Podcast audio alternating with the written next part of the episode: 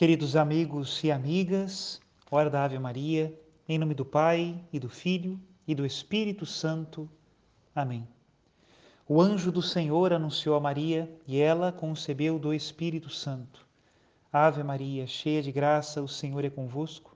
Bendita sois vós entre as mulheres, bendito é o fruto do vosso ventre, Jesus. Santa Maria, Mãe de Deus, rogai por nós, pecadores, agora e na hora de nossa morte. Amém. Eis aqui a escrava do Senhor, faça-se em mim segundo a vossa palavra. Ave Maria, cheia de graça, o Senhor é convosco. Bendita sois vós entre as mulheres, bendito é o fruto do vosso ventre, Jesus. E o Verbo de Deus se fez carne e habitou entre nós. Ave Maria, cheia de graça, o Senhor é convosco.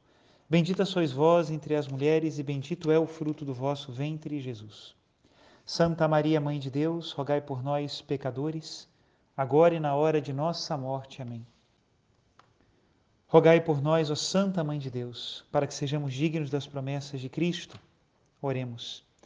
Infundi, Senhor, em nossas almas a vossa graça, nós os suplicamos, para que nós, que conhecemos pelo anúncio do anjo a encarnação de Jesus Cristo, vosso Filho e Senhor nosso, cheguemos por sua paixão e morte de cruz a glória da ressurreição da carne. Pelo mesmo Cristo, nosso Senhor. Amém. Em nome do Pai, do Filho e do Espírito Santo.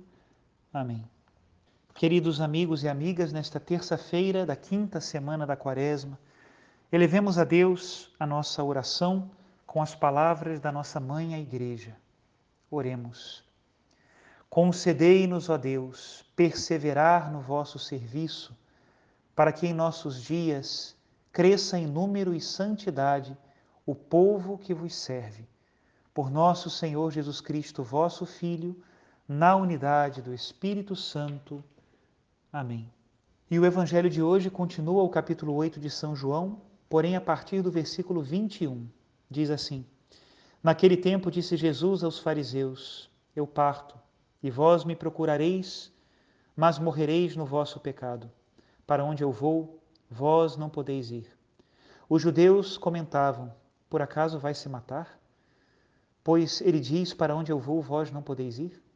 Jesus continuou: Vós sois daqui e debaixo, eu sou do alto. Vós sois deste mundo, eu não sou deste mundo. Disse-vos que morrereis nos vossos pecados, porque se não acreditais que eu sou, morrereis nos vossos pecados. Perguntaram-lhe, pois: Quem és tu então? Jesus respondeu: O que vos digo desde o começo, tenho muitas coisas a dizer a vosso respeito e a julgar também. Mas aquele que me enviou é fidedigno, e o que ouvi da parte dele é o que falo para o mundo. Eles não compreenderam que lhes estava falando do Pai. Por isso Jesus continuou: Quando tiverdes elevado o Filho do Homem, então sabereis que eu sou e que nada faço por mim mesmo, mas apenas falo aquilo que o Pai me ensinou. Aquele que me enviou está comigo. Ele não me deixou sozinho, porque sempre faço o que é de seu agrado. Enquanto Jesus assim falava, muitos acreditaram nele. Palavra da salvação. Glória a vós, Senhor. Queridos irmãos e irmãs, o cerco vai se fechando em torno a Jesus e cada vez o conflito entre ele e os judeus vai ficando mais acirrado.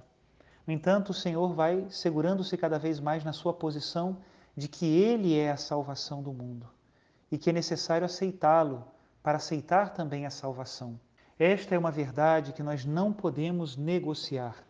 O mesmo que Jesus Cristo diz aos cristãos, diz a todos: convertei-vos e crede no Evangelho. Por acaso existe alguma classe de pessoas que esteja livre deste anúncio do Evangelho do Senhor? Ele que mandou pregar o Evangelho a toda a criatura? Converter-se a Jesus Cristo é uma questão de vida ou de morte. Vós morrereis em vossos pecados, disse Jesus aos judeus, se não acreditais em mim. E esta é, sem dúvida nenhuma, uma declaração da sua divindade. De fato, quando no Evangelho de hoje ele diz: Quando eu for elevado da terra, sabereis que eu sou.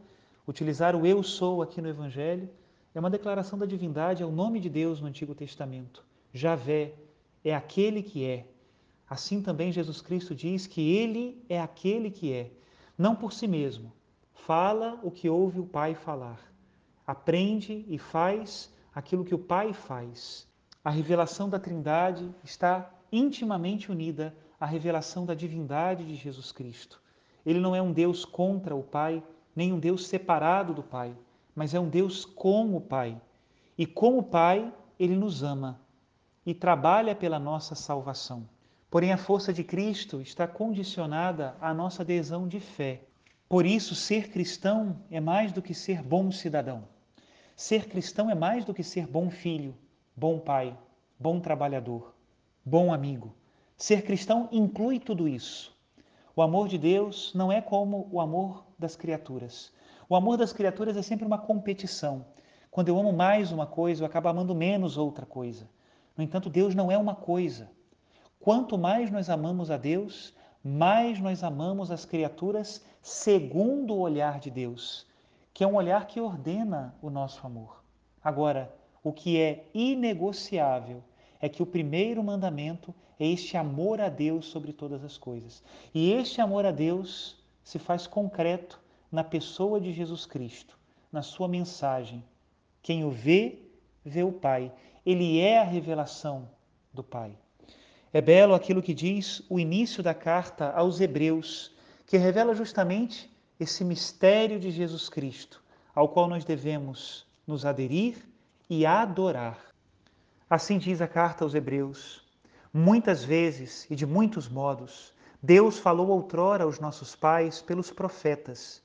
Nestes dias que são os últimos, falou-nos por meio do Filho, a quem constituiu herdeiro de todas as coisas e pelo qual também criou o universo. Ele é o esplendor da glória do Pai, a expressão do seu ser. Ele sustenta o universo com a sua palavra poderosa. Tendo feito a purificação dos pecados, sentou-se à direita da majestade divina nas alturas, elevado tão acima dos anjos quanto o nome que ele herdou supera o nome deles. Até aqui a citação da carta aos Hebreus. E este anúncio irredutível, incisivo, assertivo, claro, é o que levará Jesus Cristo à cruz. Ele morreu porque não negou a sua divindade, porque ele é o filho amado do Pai, o rosto do Pai, o resplendor da sua glória. Por ele foi criado o universo. Ele está sentado à direita do Pai. Ele é o herdeiro de todas as coisas. Por isso, nesta última semana da Quaresma, olhemos para Cristo e o adoremos. Procuremos o Senhor, ouçamos as suas palavras com verdadeira veneração e adoração. São palavras de salvação porque Ele é Deus. Apeguemos-nos a Ele, unamos-nos a Ele. Não permitamos que nada nos separe do amor de Cristo. Ele é aquele que é o nosso Salvador, a tábua da nossa salvação.